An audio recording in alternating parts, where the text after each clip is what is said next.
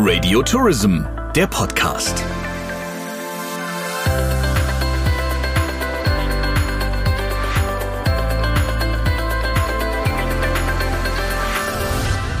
Herzlich willkommen zu einer neuen Folge des Radio Tourism Podcast, dem Podcast für die Touristik. Mein Name ist Jens Zielinski und ich freue mich auf die heutige Folge, weil wir endlich über ein fertiggestelltes Großbauprojekt sprechen können, das uns aus touristischer Sicht in den letzten Jahren eigentlich eher mit Pannenmeldungen begegnet ist. Doch jetzt ist auch der Witzelieferant Geschichte, so wurde es in vielen Zeitungen geschrieben. Ab jetzt ist er nämlich da und er ist seit letztem Wochenende eröffnet. Der Hauptstadtflughafen, der BER, ist an den Start gegangen und ich freue mich sehr, dass wir darüber sprechen können mit einem der Pressesprecher des BER. Herzlich willkommen im Radio Tourism Podcast, Daniel Tolksdorf.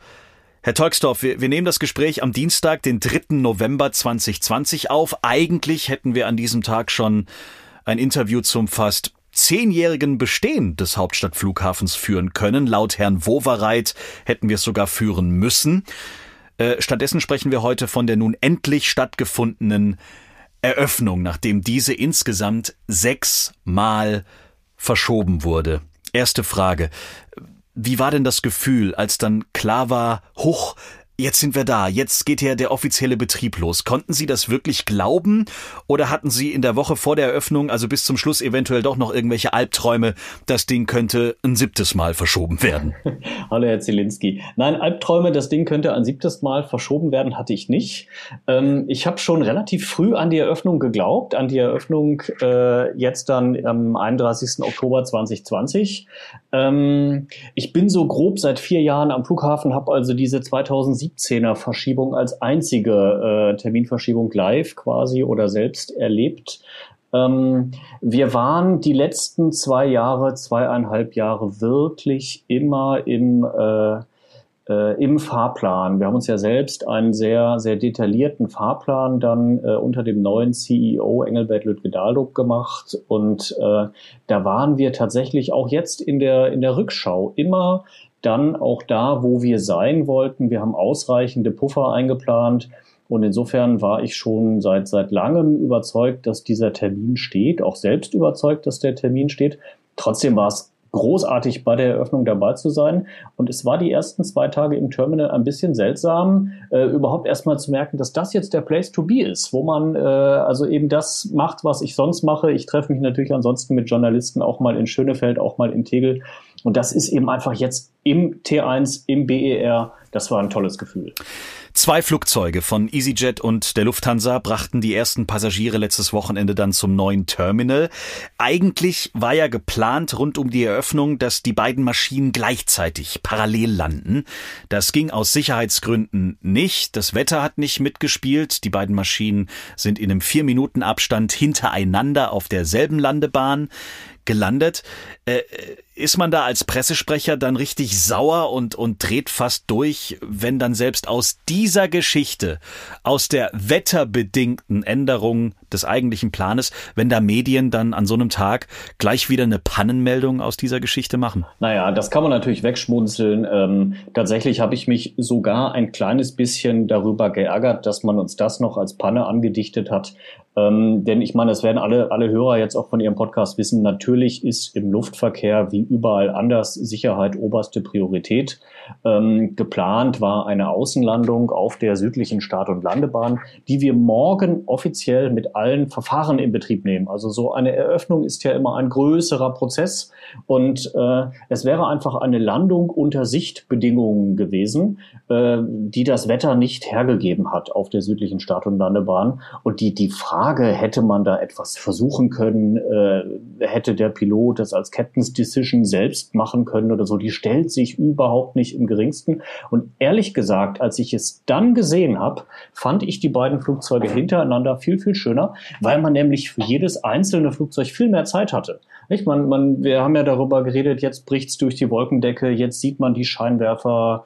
Ähm, wir mussten ja auch den Menschen, die zuhören, die Maschine nochmal erklären. Und äh, da haben sie natürlich, wenn zwei Flugzeuge hintereinander kommen, einfach für jede Maschine viel, viel mehr Zeit als dieses hektische, jetzt sind sie durch die Wolkendecke durchgebrochen, äh, das Flugzeug so, das Flugzeug so hoch, jetzt sind beide schon aufgesetzt, das war's.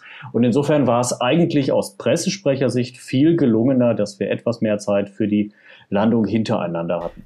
Wie ist das denn auf der Pressestelle des BER? Nehmen Sie uns mal mit an Ihren Arbeitsplatz, in Ihren Alltag. Ich meine, in Ihrem Fall muss man ja ehrlicherweise von den letzten Jahren davon ausgehen, dass man hier von Krisenkommunikation sprechen muss. Gibt's da tägliche Meetings? Gibt's da Jourfixe? Werden da die schwierigsten Fragen, die von außen ankommen, gemeinsam besprochen, um dann mit einer Sprache wiederum nach außen zu gehen? Wie läuft es am BER ab? Erzählen Sie uns das mal. Ja, ähm, vorab müssen wir natürlich sagen, wir haben ja im Prinzip drei Flughäfen, jetzt gerade Tegel, Schönefeld und den BER. Und äh, ich habe vorher immer gesagt, ich spreche auch für zweieinhalb Flughäfen, ja, nämlich eben die beiden Bestandsflughäfen Tegel und Schönefeld und den BER.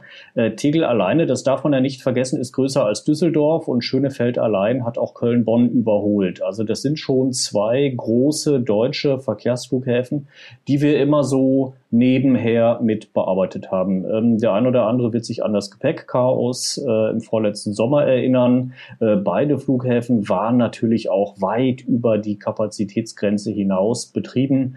Ähm, das waren also quasi operative Krisenthemen, um die wir uns natürlich gekümmert haben. Ähm, gleichzeitig äh, gibt es dann eben immer diese BER-Krisen. Da findet jemand irgendwie einen Dübel mit dem falschen Aufdruck. Ähm, Sie haben es mitgekriegt, da äh, äh, hängt doch noch mal irgendwo ein Kabel rum. Da gibt's schon eine gewisse, einen gewissen Unterschied, vor allem so im letzten Jahr zwischen Binnensicht und Außenwahrnehmung.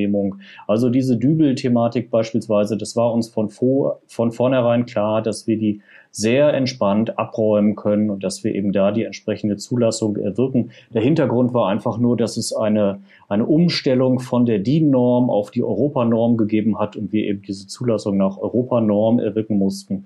Ähm, da da gibt es eine gewisse Differenz. Ansonsten haben wir morgens eine ganz normale Redaktionssitzung, äh, strukturieren dann den Tag und haben im Prinzip versucht, in dieser Redaktionssitzung so ein bisschen die Themen geordnet und sortiert bekommen oder sortiert zu bekommen. Ähm, es, es gibt ja viele Dinge, die wir als, als Flughafen dann irgendwie doch mit begleitet haben, eine ILA und äh, so haben wir in die Redaktionssitzung Kurzzeitthemen gepackt, also Dinge, die ich einfach im Tweet äh, oder die, die ich wegtwitter auf dem Weg zur Kaffeemaschine und äh, gleichzeitig muss man natürlich dann irgendwie auch die ILA übernächstes Jahr ansprechen, ohne dass man jetzt jeden Tag ILA in der Redaktionssitzung hat.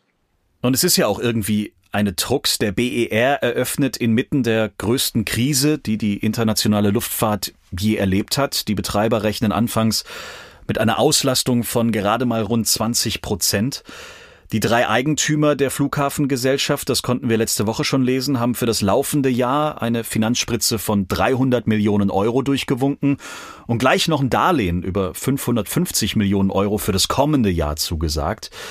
Äh, nun sagen jetzt aber auch schon wieder viele, dass selbst das wird nicht reichen. Wird sich das alles jemals rechnen?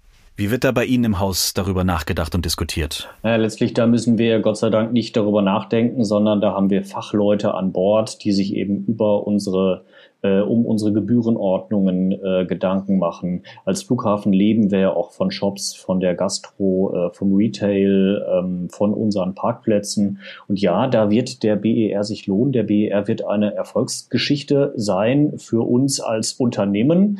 Ähm, wir können natürlich am BER viel mehr Geld pro Fluggast generieren, einen, einen viel größeren Erlös generieren.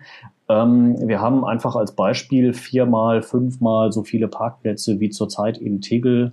Ähm, wir äh, haben eine deutlich bessere Infrastruktur, ähm, die die Shops sind deutlich, deutlich größer. Äh, wir haben mehr Fläche. Wir haben viermal mehr Fläche pro Fluggast, auch unter Volllast als im Tegel. Also ja, der BER wird sich lohnen und er wird, auch das äh, darf man nicht vergessen, auch das merkt man jetzt schon, er wird ein ganz, ganz großer Wirtschaftsfaktor für die Region Ähm, er wird dieser Region einen, einen wirtschaftlichen Aufschwung bringen, den man äh, sich sicherlich jetzt kaum vorstellen kann.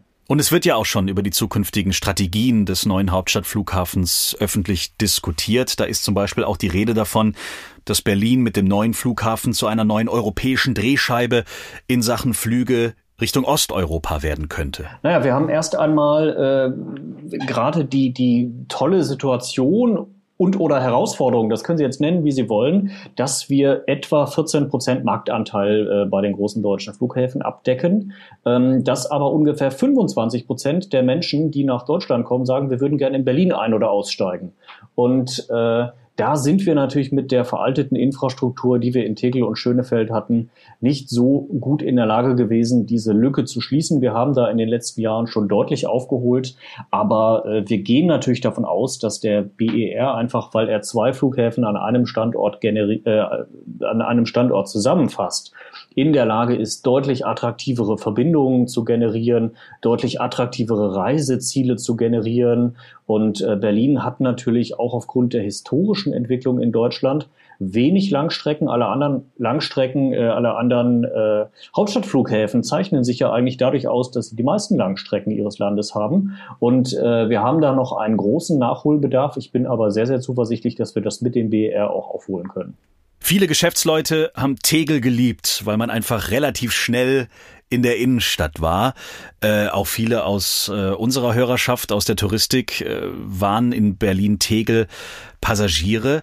Was sagen Sie denn den Kritikern, die jetzt sagen, oh, jetzt habe ich einen ewig weiten Weg, bis ich vom Berliner Hauptstadtflughafen in der City bin? Hm, haben sie nicht. Äh, also genau das wäre die Antwort. Ähm, das Tolle ist, der BER hat ja einen eigenen Bahnhof direkt im Hauptterminal. Das heißt, ich bin nur, also wenn, wenn ich ankomme, bin ich eine einzige Fahrstuhlfahrt vom Gleis entfernt.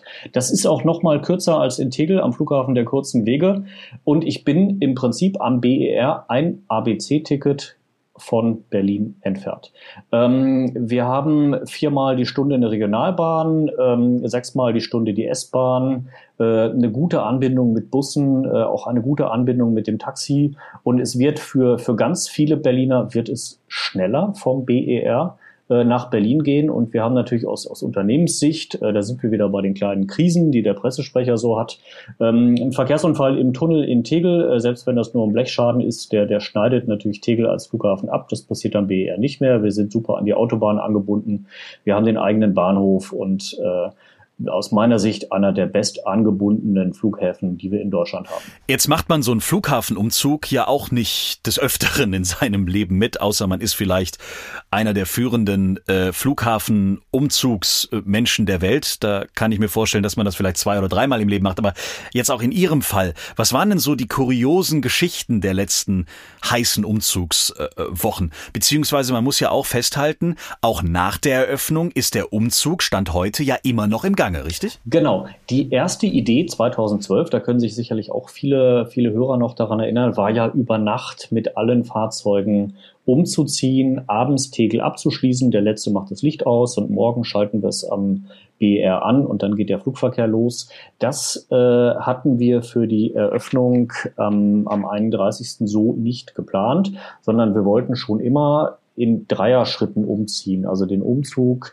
über eine Woche verteilt. Ungefähr ein Drittel der Passagiere äh, waren es vor der, vor der Planung mit Corona. Da hatten wir auch das Terminal T2 noch äh, in die Umzugsplanung mit einge, eingerechnet. Das haben wir übrigens, by the way, fertig gebaut und können es in Betrieb nehmen jetzt ähm, wenn die Passagierzahlen es wieder, äh, wieder zulassen.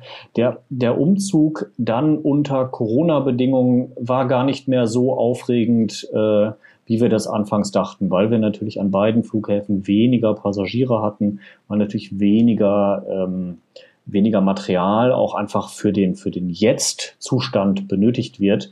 Und ähm, da, da spielte uns tatsächlich die, die Corona-Pandemie ein bisschen äh, in die Hände. Und es war eben einfach, einfach klar und einfacher, weil wir nicht unter Volllast in, äh, in Betrieb gehen mussten. Ist es dann jetzt mal völlig losgelöst und unabhängig von der negativen finanziellen Seite betrachtet sogar besser, in so einer Phase wie jetzt den neuen Flughafen an den Start zu bringen, umzuziehen, wenn nicht so viele Fluggäste unterwegs sind, wenn die ganze Geschichte etwas mit weniger Menschen, mit weniger Passagieren, mit weniger Flugzeugen passiert? Also eine Eröffnung unter Volllast ist natürlich eine wahnsinnige Herausforderung. Ähm, wir hatten ja weit über 35 Millionen Passagiere äh, in 2019 und ähm, das wäre schon nochmal anstrengender gewesen. Auf der anderen Seite hätten wir uns natürlich ohne Corona viel freier und auch viel, viel äh, äh viel besser noch auf die Eröffnung vorbereiten können, als wir es so schon getan haben. Also wir haben jetzt unter Corona-Bedingungen es geschafft, den BER mit 9000, 9500 Komparsen zu testen. Wir hatten weit über 20.000 Komparsen geplant.